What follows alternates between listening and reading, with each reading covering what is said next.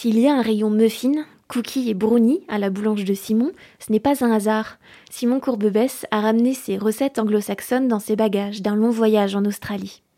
Lauriacois a ouvert sa boulangerie à Landes en mai 2019, après une quinzaine d'années d'expérience entre Clermont-Ferrand, Orléans et Toulouse, en passant donc par Sydney. Au moment de s'installer, Simon Courbebesse a été charmé par la boutique voisine de l'église de Landes. Ça fait euh, environ au minimum une soixantaine d'années qu'elle existe, par le biais de la famille Borel, du coup, père et fils. Entouré de six salariés, Simon Courbebesse a pris ses marques depuis l'ouverture et façonné les produits selon sa philosophie. Beaucoup de travail, de mise en place, de rechercher des recettes, se remettre en question tous les jours, essayer vraiment de, voilà, de regarder ce qui va pas, qu'est-ce qui manque au magasin, euh, est-ce que le magasin est suffisamment plein, pas trop jeter quand même, trouver ce juste milieu, euh, cette dynamique. Retrouver une dynamique euh, qui correspond à la taille de l'entreprise. Et j'essaie de, voilà, de mettre l'accent sur la qualité dans les produits, dans le sens où on est passé en farine label rouge pour de la tradition française, ce qui est bah, unique sur Land, en tout cas. On est les seuls à proposer euh, cette baguette-là, où on sait d'où viennent euh, les blés. C'est uniquement des blés de Limagne, on, on, connaît les filiales, on sait quels meuniers euh, ont accès à ces, euh, à ces moutures. Et c'est des moutures proposées uniquement à des artisans. Donc du coup, voilà, on est passé, on est passé sur cette farine-là. Une recherche de qualité qui se traduit par des investissements.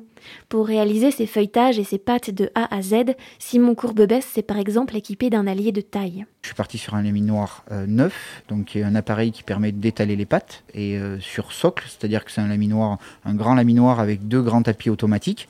Quand vous appuyez d'un côté et de l'autre, ça vous emmène votre pâte à travers les rouleaux, et ainsi de suite de l'autre côté. En descendant, du coup, vous étalez vos pâtes, ce qui est euh, très pratique en ce moment en période de galette. Je me verrais mal faire ça au jour d'aujourd'hui à la main. C'est amené un vrai plus, un vrai confort de travail pour le personnel. Comme nous, on fabrique encore notre viennoiserie, on fabrique notre feuilletage, on, fabrique tout ce qui est pâte en fait.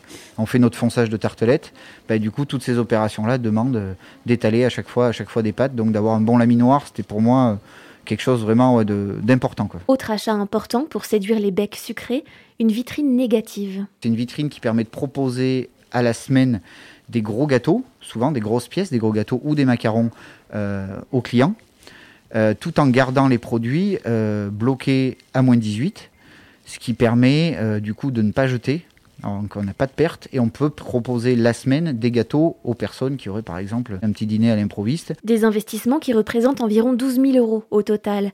Simon Courbebesse a pu les réaliser grâce au dispositif Coup de pouce, une subvention accordée par Clermont-Auvergne Métropole et qui vient en appui au commerce de proximité.